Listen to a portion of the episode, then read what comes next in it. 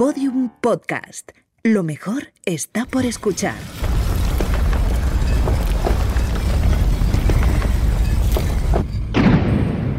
Dentro de la pirámide. Con Nacho Ares. Podium Podcast.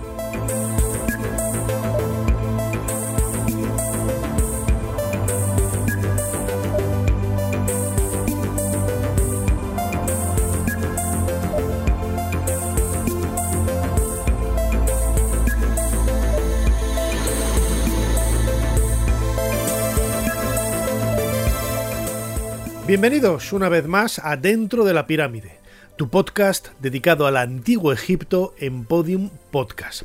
Llevamos ya cuatro temporadas.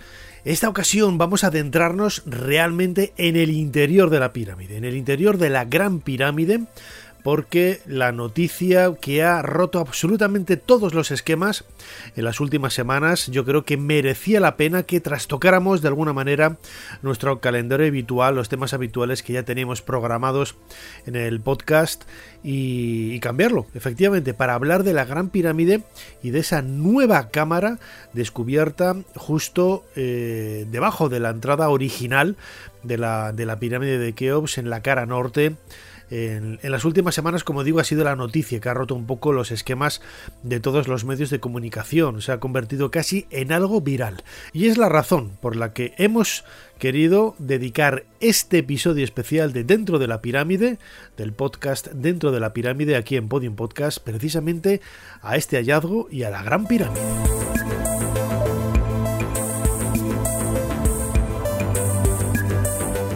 Insisto, muchísimas gracias a todos por estar ahí y la verdad es que yo no me suelo eh, prodigar ¿no? en, en alaracas y en festividades hablando del incremento de descargas, de los podcasts, en este caso de dentro de la pirámide. Pero bueno, lo tengo que decir. Muchísimas gracias a todos porque hemos duplicado casi las descargas con respecto a la temporada pasada y eso es gracias a vosotros como egiptolocos, como entusiastas del antiguo Egipto. Cada vez somos más los eh, bloques que vamos colocando en esta pirámide. Recordad que todos los episodios del podcast los podéis escuchar especialmente a través de la aplicación de Podium Podcast, en donde también podéis eh, valorar, interactuar con nosotros y también lo podéis hacer a través de otras plataformas como Spotify, como Google Podcast, en el canal de Evox, etc. Recordad también que dentro de la pirámide es el nombre del canal de YouTube en donde vais a poder ver muchos de los temas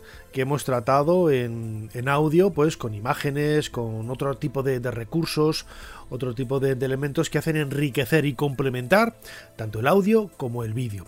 Precisamente a esta noticia que saltó eh, y rompió la primera plana de todos los medios de comunicación el 2 de marzo de este año 2023. Hemos dedicado ya varios vídeos eh, dentro de la pirámide en el canal de YouTube y era normal, era natural que dedicáramos este programa casi como un programa especial monográfico a la importancia que ha tenido este sensacional descubrimiento en la meseta de Giza. ¿Cómo empezó todo? Insisto, el 2 de marzo las agencias de noticias de todo el mundo daban a conocer el hallazgo de una nueva habitación, un pasillo de 9 metros de longitud por 2 metros de ancho y 2 de alto en la cara norte de la Gran Pirámide, y el encargado de hacerlo era, como no podía ser de otra forma, el inefable Dr. Zahi Hawass. Me gustaría anunciar, frente a la Gran Pirámide de Keops, que junto a Egipto y el Ministerio de Antigüedades hacemos público por primera vez un gran descubrimiento. Un descubrimiento que tiene que llegar a todas las partes del mundo, porque se trata de un gran hallazgo realizado en el interior de la gran pirámide de Keops, la pirámide más importante de la historia. Y esta es la razón por la que se ha organizado esta conferencia de prensa, para anunciar al mundo entero que la tecnología puede desvelar numerosos secretos. Y hoy uno de esos secretos se nos ha revelado por primera vez gracias a esta tecnología. El hallazgo de un túnel de 9 metros de longitud por 2 de ancho y 2 de alto, aparecido justo detrás de la entrada principal de la Gran Pirámide. Este hallazgo nos podrá confirmar numerosos hechos importantes sobre Keops y este monumento. Esta es la razón por la que pienso que puede ser considerado como el descubrimiento más importante realizado en este siglo. El Egipto entrará hoy en las casas y en los corazones de millones de personas de todo el mundo. El hallazgo de un túnel de 9 metros de largo en cuyo suelo en la zona norte hay un área cuadrangular que nos está marcando la posibilidad de que detrás pueda haber algo. Algo que aún no hemos visto y que se tendrá que explorar en un futuro por medio de un robot para conocer qué es lo que hay debajo.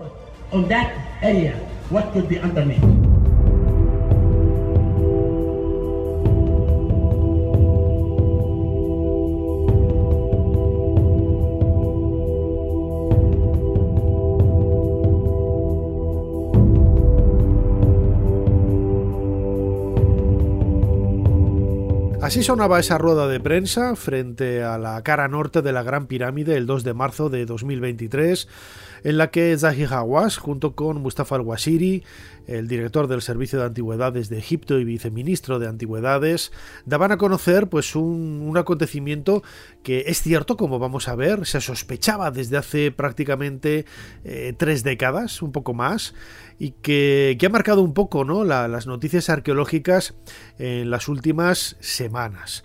El audio procede de la plataforma del canal Archaeological Paths y demuestra un poco eh, la importancia, ¿no? Me atrevería a decir también casi que el sensacionalismo que se ha prodigado eh, que se ha eh, producido también alrededor de, la noticia. ¿no? El propio Zahi Hawass, luego lo comentaremos, decía que este hallazgo de una nueva cámara podía anunciar o podía ¿no? Eh, dejar a entender que realmente el verdadero enterramiento del faraón Keops está en otro lugar de la pirámide, más allá de esa cámara funeraria con el sarcófago que todos conocemos y que todavía está esperándonos.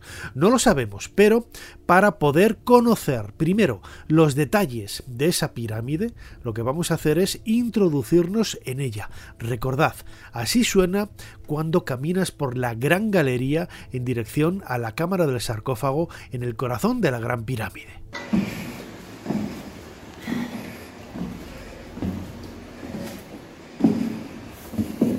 ...146 metros, 59 centímetros de altura... ...230 metros de lado... Una pendiente que realmente pone los eh, pelos de, punta con esos 51 grados y, en definitiva, un monumento de casi 2 millones de bloques de piedra eh, repleto de enigmas. ¿eh?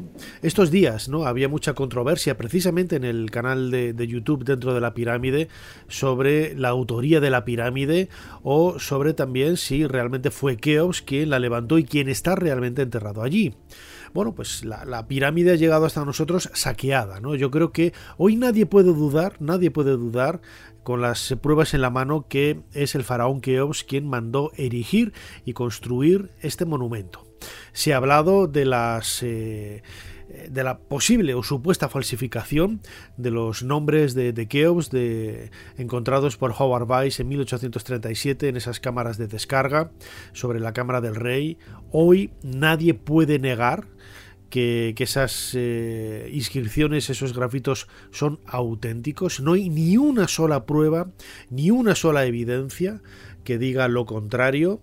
Esas cosas que se han dicho de que si Howard Weiss copió de una gramática, la gramática de John Gardner Wilkinson, y copió mal, es falso, es falso, no, no, no, no, tiene, no tiene por dónde sostenerse esta posibilidad.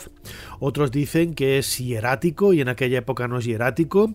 Esto no es hierático, es cursivo y aparece la, escritura hierática sí que existía en la época de, de la Gran Pirámide, hacia el 2500, grosso modo 2600 600 antes de nuestra era. También se ha dicho que eh, Howard Weiss se quiso sacar pecho eh, de un gran descubrimiento porque no había hecho ninguno hasta ahora y que por eso falsificó este nombre. Y nos olvidamos de un detalle. La parte dedicada a las inscripciones de las cámaras de descarga pasan prácticamente desapercibidas en la obra de Howard Weiss, en los dos volúmenes que hizo de su trabajo en la meseta de, Giza. No, no, pone grandes titulares ni nada parecido a este capítulo que está en la zona media de, de los volúmenes.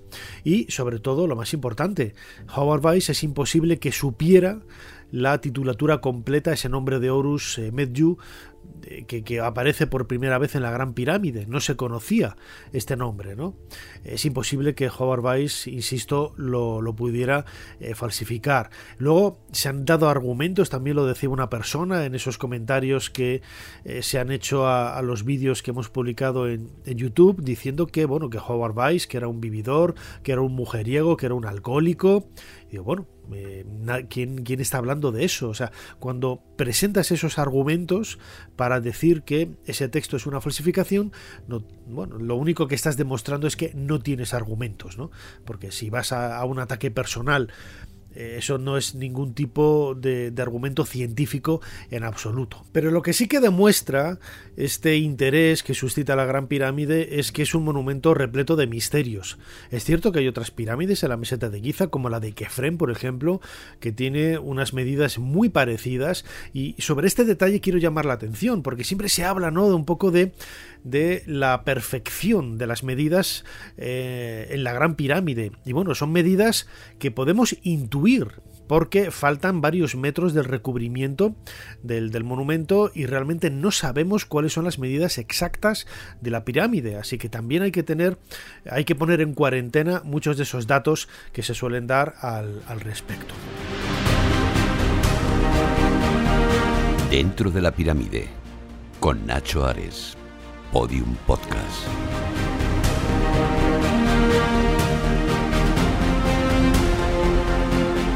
Para conocer el interior de la Gran Pirámide surgió pues hace casi una década un proyecto que se llama Scan Pyramids que utilizando una técnica de muones, eh, de partículas cósmicas, ahora nos van a explicar cómo funcionan, pues eh, midiendo ¿no? un poco la densidad de la piedra, eh, cuántas partículas llegan al interior de la pirámide, podemos saber si estas partículas que atraviesan el monumento eh, tienen vacíos o no, anomalías o no. La verdad es que no es una técnica nueva, no es una técnica que podamos decir se acaba de inventar, algo parecido utilizó Álvarez en, los años 60 y que ha marcado un poco también, insisto, lo que decía antes, esa curiosidad suscitada por la, Gran Pirámide para intentar conocer eh, la, estructura real interior del monumento, porque realmente tiene muy pocas habitaciones a simple vista, cada vez son más, ¿no? Porque en los últimos 30 años han aparecido pues casi eh, cuatro o cinco habitaciones más de las que se pensaba y eh, claro, entra un poco en, esa ruptura ¿no? del esquema mental de decir un bloque enorme de, casi dos millones de bloques de, piedra que solo tiene una cámara, la llamada cámara del rey, la llamada cámara de la reina, la gran galería, una habitación subterránea y unos pasadizos ¿no? que conectan unas habitaciones con otras. ¿no? Bueno, pues parece, parece, ya está demostrado que hay mucho más, mucho más allá de esa estructura que vemos a simple vista y que, como yo he propuesto en más de una ocasión y otros egiptólogos eh, han hecho igual que yo, es muy posible que lo que hoy vemos sea no más que una especie de, broma del arquitecto que levantó esta pirámide para el faraón Keops hace casi 5.000 años y que realmente el secreto de la pirámide esté todavía por descubrir. José Miguel Parra nos eh, habla, ya sabéis, José Miguel Parra es egiptólogo, es uno de los mayores expertos que hay en nuestro país sobre las pirámides de, Egipto, tiene varios libros publicados precisamente sobre, sobre este tema y nos habla de esas primeras prospecciones ¿no? que hizo Álvarez eh, hace pues prácticamente 60 años en relación a la, búsqueda de, cámaras en el interior de la Gran Pirámide, un proyecto que en 2016-2017 continuó Scan Pyramids. El sistema de detección a base de muones no es tampoco una cosa nueva. En 1960 eh, Luis Álvarez López, un físico norteamericano que, llegó a ganar después el premio Nobel, intentó hacer lo, mismo. Bueno, intentó no, lo, consiguió, pero en vez de hacerlo en la, en la Gran Pirámide, lo hizo en la pirámide de Kefren, solamente con una parte del, del volumen y llegó a la conclusión de que no había nada. Y el sistema que utilizó fue exactamente el mismo, eh, los rayos cósmicos, es decir, los, los muones. Lo que pasa es que ahora se ha hecho de forma más sistemática, con más financiación y, en toda la Gran Pirámide, en todos los sitios donde se puede por ahora empezar a, estudiar. Y los resultados pues son eh, tan interesantes como, como cabría esperar.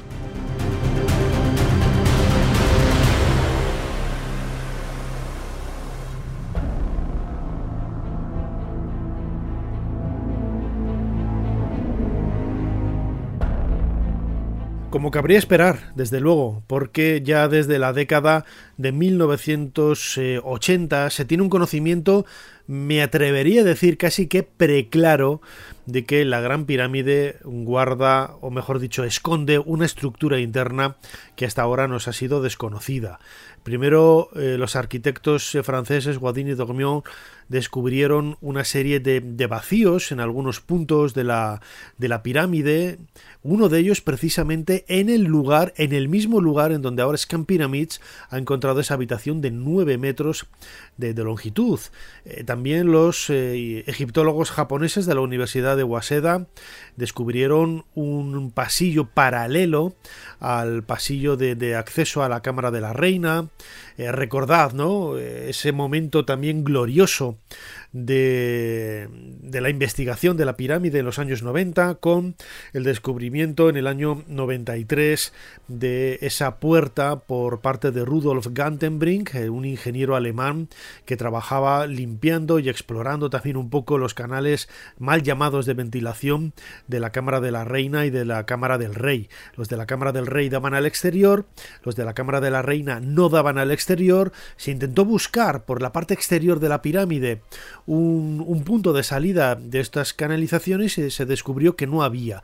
Entonces se diseñó un robot, el, el Out, para explorar estos pasadizos norte y sur de la Cámara de la Reina. Rudolf Gantenbrink ascendió ese pasillo eh, de la pared eh, sur de la Cámara de la Reina con el Upu Out casi 60 metros y descubrió una puertecita de 20 por 20 centímetros, que es la anchura que tiene este pasadizo, con dos pomos metálicos en su parte frontal, que luego en el año 2002 National Geographic eh, perforó y exploró para encontrar una nueva eh, habitación sellada en el interior de la, de la pirámide. Curiosamente, poco tiempo antes, eh, National Geographic había descubierto en el canal norte de la Cámara de, la Reina una nueva puerta de apenas 20 eh, por 20 centímetros, exactamente igual, idéntica a la que veíamos en el canal sur. Este, este, detalle no ha trascendido prácticamente a la, a la, investigación, o por lo menos a la divulgación, mejor dicho. La investigación sí, porque está publicado, está, está perfectamente eh, demostrada, hay un vídeo, hay una publicación, hay artículos científicos en este sentido, pero en el, desde el punto de vista de la, de la divulgación del gran público, no hay mucho conocimiento de esta puerta norte del canal de mal llamado de ventilación de la Cámara de la Reina en el interior de la Gran Pirámide. Hemos preguntado a Javier Sierra, eh, todos sabéis quién es, es un entusiasta, un enamorado de, Egipto. Yo he tenido la fortuna de viajar con él en varias ocasiones a la Gran Pirámide, a Egipto y disfrutar de, sus misterios y le hemos preguntado que valore ¿no? cuál, cuál es eh, la percepción que tiene de este nuevo descubrimiento, eh, esa habitación de 9 metros de, longitud, este túnel, este pasillo que hay en la cara norte de la Gran Pirámide y esto es lo que nos ha contestado. Más allá del hallazgo que desde luego es sorprendente y que anticipa otros muchos hallazgos que seguramente están por venir utilizando esta técnica, yo creo que lo que acaba de suceder en Egipto va a marcar un antes y un después en las investigaciones arqueológicas mundiales, con el concurso de una tecnología que es capaz, para que nos entendamos, de radiografiar edificios o yacimientos arqueológicos y determinar dónde están las oquedades y dónde pueden estar las cámaras secretas em, que están ahí esperándonos desde la noche de los tiempos. Yo desde luego lo que haría sería aplicarla ya no solo a la Gran Pirámide, sino por ejemplo a la base de la Esfinge en busca de esa misteriosa eh, habitación de los archivos o Hall of Records de, los que, de la que se viene hablando desde hace mucho tiempo. Cuando se produce un descubrimiento de este tipo, lo honesto es echar la vista atrás y ver que otros investigadores, utilizando otras técnicas, a veces más deductivas y menos tecnológicas, llegaron a conclusiones similares. Y en el caso de esta cámara nueva de la Gran Pirámide, es obvio que en 1987 dos arquitectos franceses eh, ya, ya lo habían planificado y puesto incluso en sus propios dibujos, marcando exactamente el inicio de un corredor. Y ellos lo dedujeron a partir de la disposición de los bloques mm, que habían dejado allí los constructores de la Gran Pirámide. Yo creo que estos dos eh, arquitectos eh, merecen un aplauso, en fin, eh, a dos manos porque evidentemente hicieron, se adelantaron a su tiempo. Dentro de la pirámide, con Nacho Ares, Podium Podcast.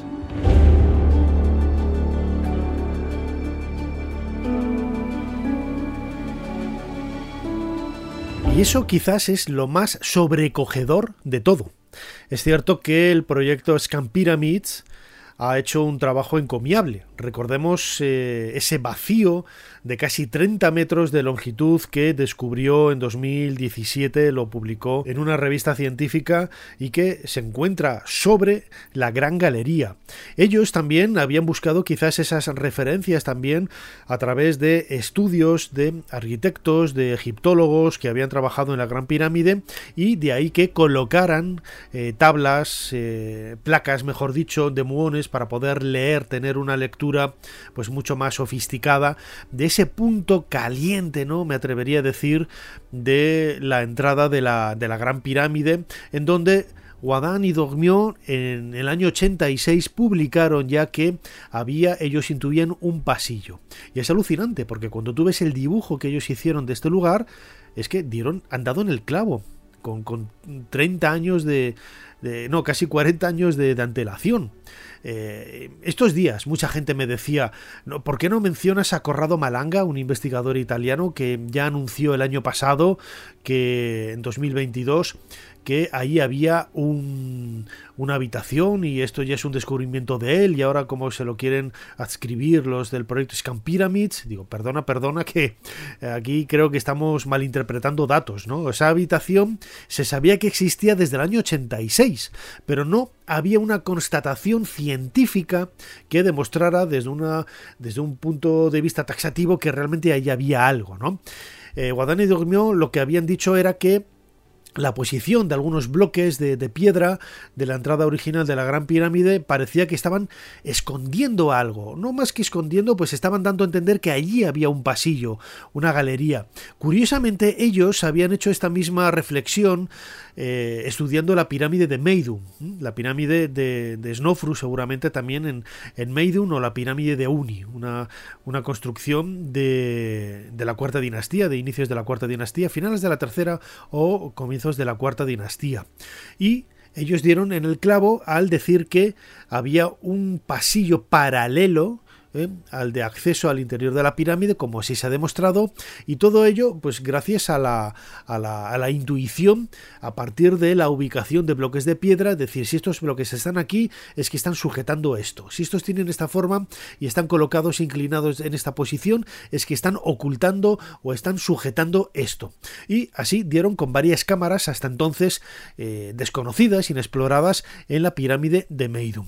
Hemos preguntado a José Miguel Parra, experto en pirámides, antes lo decía, que nos hable precisamente de esos trabajos de Guamán y Dogmio en los años 60, eh, que ya demostraron, hace casi 40 años, la existencia de este de este pasillo de 9 metros en la entrada de la Gran Pirámide y que hoy ha confirmado el proyecto Scan Pyramids. Lo interesante del descubrimiento del proyecto Scan Pyramids es que estaba teorizado desde el año 86, cuando lo publicaron dos arquitectos franceses que habían estudiado el, el monumento.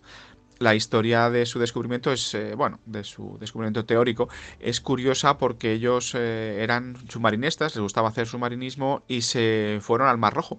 Entonces, antes de su paseo por el Mar Rojo, hicieron un recorrido turístico por, por, Egipto y al llegar a la Gran Pirámide comprobaron que había ciertas cosas que desde el punto de vista arquitectónico les llamaban mucho la atención como que algunos bloques del corredor que va a la Cámara de la Reina pues eh, no cortaran las líneas de presión o que los bloques que se supone que liberan de presión los, eh, la Cámara del Rey los llamados de la cámara de descarga, pues eh, según su estudio no servían exclusivamente para eso, ¿no? liberaban una zona de presiones bastante más amplia que para ellos les indicaba que era el lugar donde se encontraba la verdadera cámara del, rey, del rey que Jufu, o que para los, para los griegos.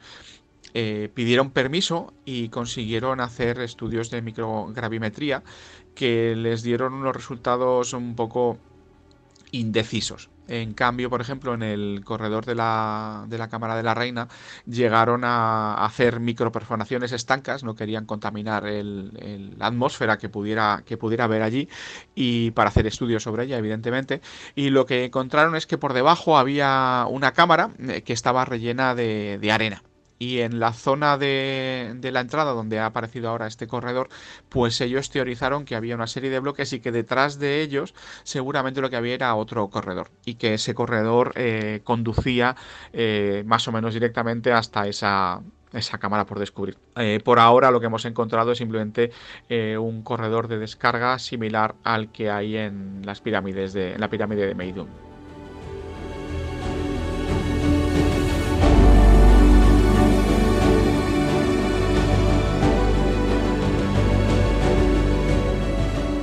A mí me parece increíble que dos personas puedan teorizar hilando tan fino a la hora de plantear la posibilidad de que en este punto exacto pueda haber un pasillo, una cámara. Si veis, lo, poníamos en el, vídeo de YouTube, ¿no?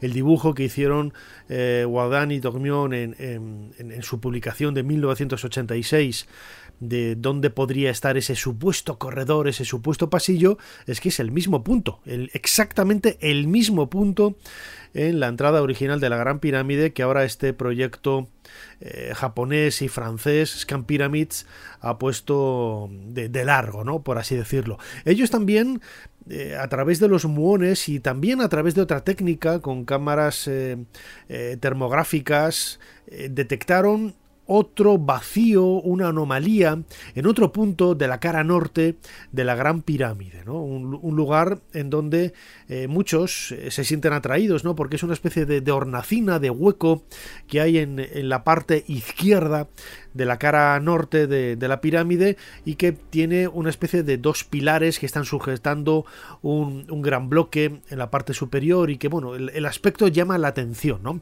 Yo creo que eh, ese punto será el siguiente de, explorar para intentar conocer cuál, eh, cuál es la, realidad que subyace en, este, en esta estructura. Mucha gente ha preguntado, ¿no? ¿Por qué no se utiliza esta misma técnica en la tumba de Tutankamón para confirmar si hay o no esas habitaciones en la pared norte y oeste de la, de la cámara funeraria del faraón niño. Bueno, pues es que tienes que tener un lugar en donde depositar esas placas de muones para poder hacer una lectura de esas partículas cósmicas.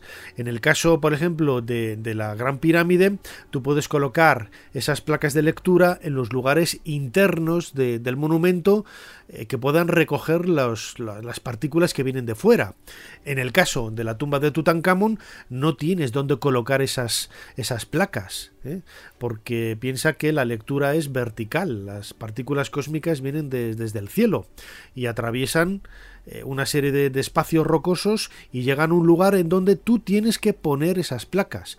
Eh, esta es la razón por la que se utilizó otra técnica, esa cámara termográfica, para poder leer otros vacíos en otros puntos de, la pirámide y dio positivo en este, en este punto concreto de la cara norte en la zona izquierda, ¿no? en la zona más oriental de, la pirámide. Ahí no se pueden colocar en ninguna parte, eh, esas placas ¿no? de, de, muones. Pero yo creo que esta este punto será el siguiente, ¿no?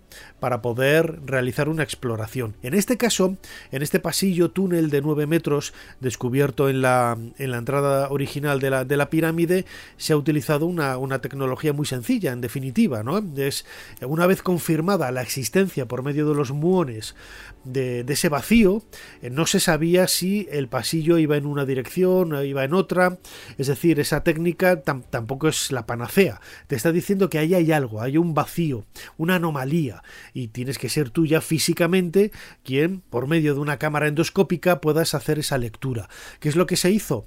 Introducir un tubo de goma, ¿eh? un tubo de goma muy pequeñito, eh, por, los recovecos que hay de, los bloques de, piedra y luego dentro de ese tubo hacer correr una camarita de endoscópica muy fina que es prácticamente como el cable de, un del cargador de un teléfono celular de un teléfono móvil y hasta ahí eh, se introdujo y dio a luz, mejor dicho, dio a la oscuridad, aunque con la luz LED que portaba la, cámara eh, al descubrimiento de esta nueva habitación en la, en la Gran Pirámide. Una más, ¿eh? una más, porque realmente es mucho lo que queda por explorar. ¿no? Decía ahora José Miguel Parra, eh, esas cámaras llenas de arena que descubrieron los franceses, ese pasillo paralelo a, a la cámara de acceso de, la Cámara de la Reina que descubrieron los japoneses, las habitaciones de Gantenbrink,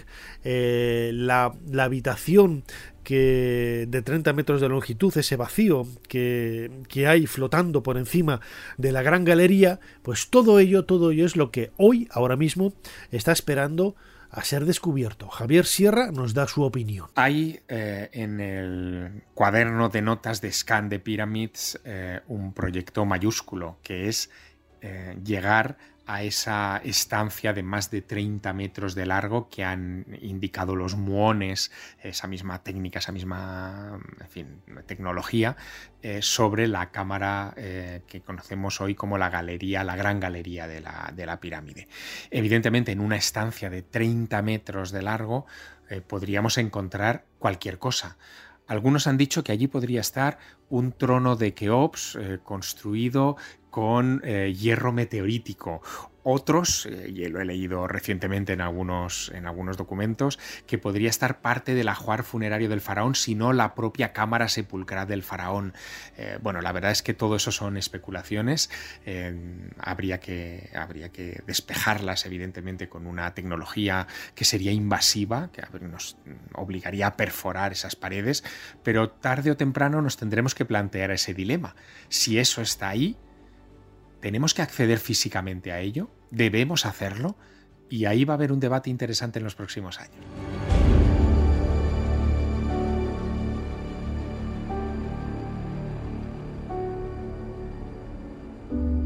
Dentro de la pirámide, con Nacho Ares, Podium Podcast.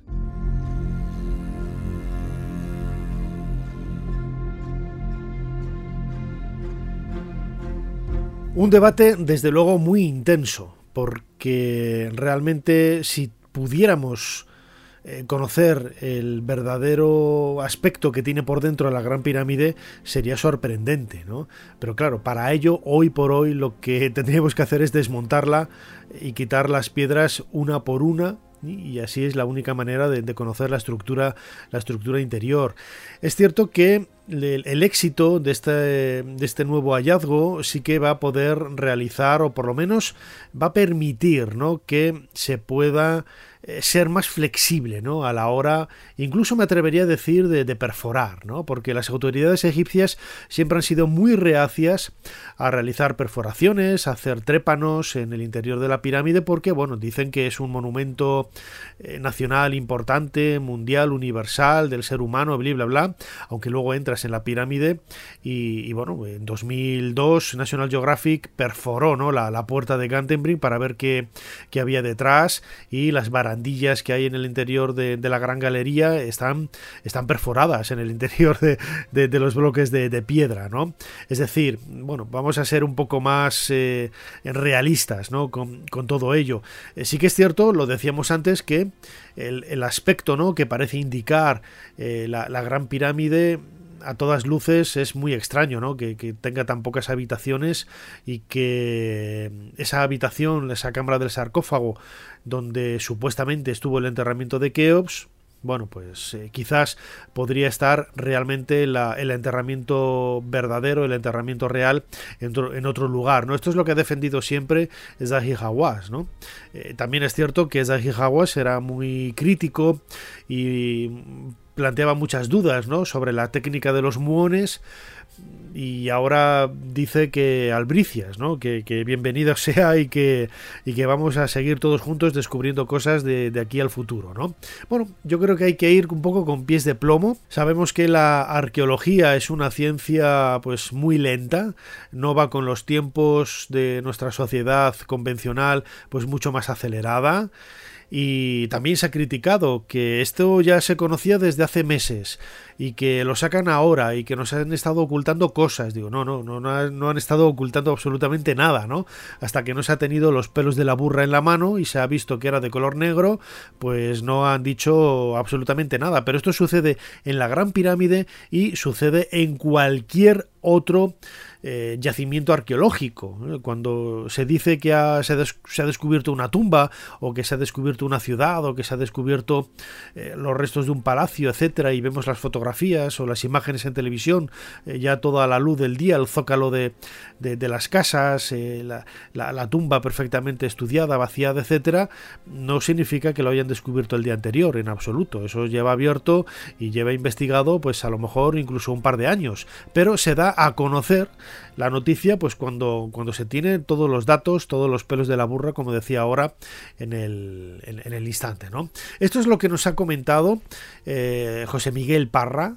Esta es su valoración sobre este descubrimiento, en definitiva, lo que nos une, ¿no? el, eje de este episodio especial de dentro de la pirámide, esta habitación, galería, pasillo, túnel de 9 metros de, de longitud por 2 de ancho y 2 de alto que acaba de ser eh, publicado por los medios de, comunicación a raíz de esa rueda de prensa que se hizo delante de la Gran Pirámide el pasado 2 de marzo. El descubrimiento del Scan Pyramid Project sin duda es eh, espectacular.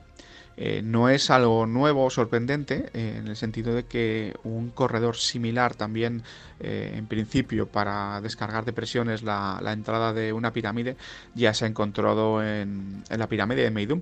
De hecho lo encontró o lo detectó el mismo arquitecto Dormion que descubrió o teorizó, mejor dicho, la existencia de este corredor en la Gran Pirámide. Él, le pasó lo mismo, fue a la pirámide de Meidum, eh, vio que había alguna anomalía arquitectónica en el sentido de que el hueco o el vano de las piedras eh, le parecía demasiado grande, que tendría que haberse roto, tenía que haber algo encima que las protegiera de esas presiones. Y efectivamente volvió a pedir permiso, le, dejaron hacer eh, pequeños orificios y meter un endoscopio y, descubrió que había ese corredor y alguna cosita más. Es un descubrimiento fascinante, sobre todo porque nos indica que hay muchas cosas todavía por descubrir en la Gran Pirámide. Todo el mundo que la ve dice, es imposible que todo ese volumen esté vacío, sean solamente piedras. Bueno, pues eh, seguramente hay, hay más cosas esperándonos. Esperamos que, sean muchas interesantes y que dentro contengan un montón de, de papiros y con documentación sobre, sobre ese periodo fascinante que es el de la construcción de las pirámides en la Cuarta Dinastía.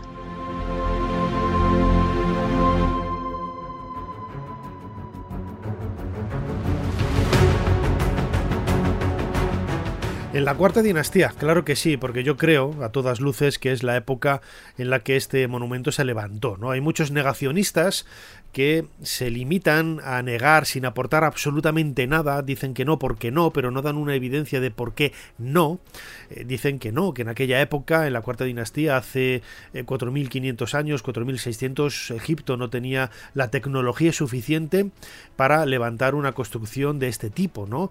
Y solamente cuando estás allí ¿no?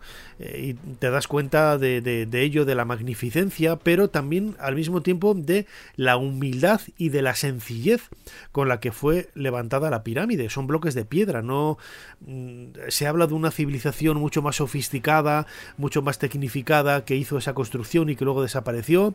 A mí una construcción en piedra, burda piedra, eh, con muchos errores, también hay que decirlo, no, me parece el producto de, una, de una civilización muy sofisticada y, muy avanzada, ¿no? No, no haya, si me hubieran dicho que hay materiales como el aluminio, como, como plásticos, como yo que sé, no sé, algo pues mucho más elaborado, pues podría plantear mis dudas, ¿no? Pero realmente es una construcción de, piedra muy parecida, idéntica a todas las que hay alrededor. Se ha dicho, bueno, pues eh, no porque las eh, pirámides que hubo antes o después eh, eran infinitamente peores o inferiores y, hay que verlo todo en el contexto hay que verlo todo en el contexto. No podemos mm, predecir eh, un resultado arquitectónico a partir de, de, los monumentos que han quedado luego. Ponía el otro día el ejemplo de que las iglesias que se construyeron después de las grandes catedrales, en teoría, tendrían que ser infinitamente más grandes o más sofisticadas, y no es así. Hay que verlo todo, absolutamente todo, en el contexto. Y solamente de esa forma podremos entender la magia y los misterios de la Gran Pirámide.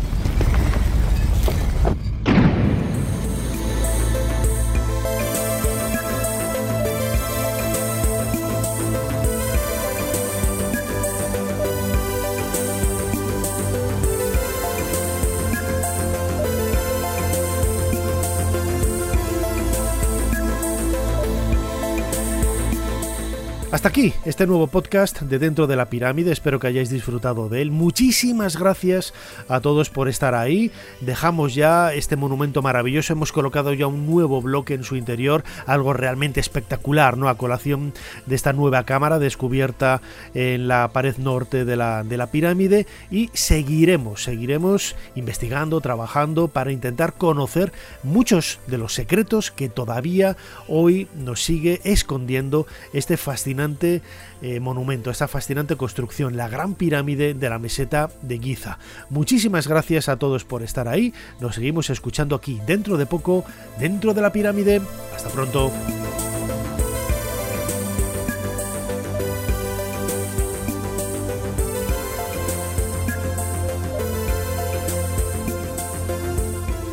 Dentro de la pirámide, con Nacho Ares, en Podium Podcast.